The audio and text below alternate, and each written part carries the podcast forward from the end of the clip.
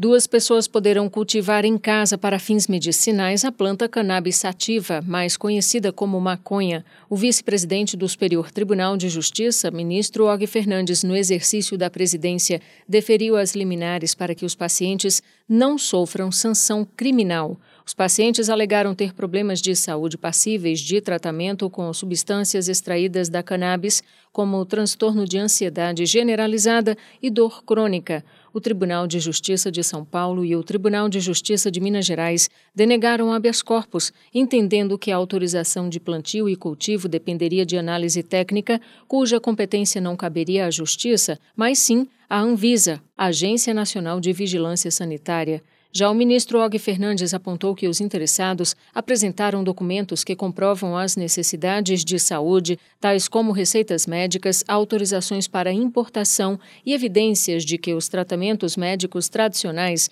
não obtiveram êxito semelhante aos resultados obtidos com o uso do óleo canabidiol Segundo o ministro, conforme precedentes do STJ, a conduta de cultivar a planta para fins medicinais não é considerada crime em virtude da falta de regulamentação na lei de drogas. Com essa interpretação, o ministro apontou que diversos acórdãos concederam salvo-conduto para permitir isso. Assim, reconheceu a viabilidade jurídica dos pedidos e julgou ser mais prudente proteger o direito à saúde dos pacientes. A decisão vale até o julgamento de mérito dos recursos recursos ordinários pelas turmas competentes no STJ.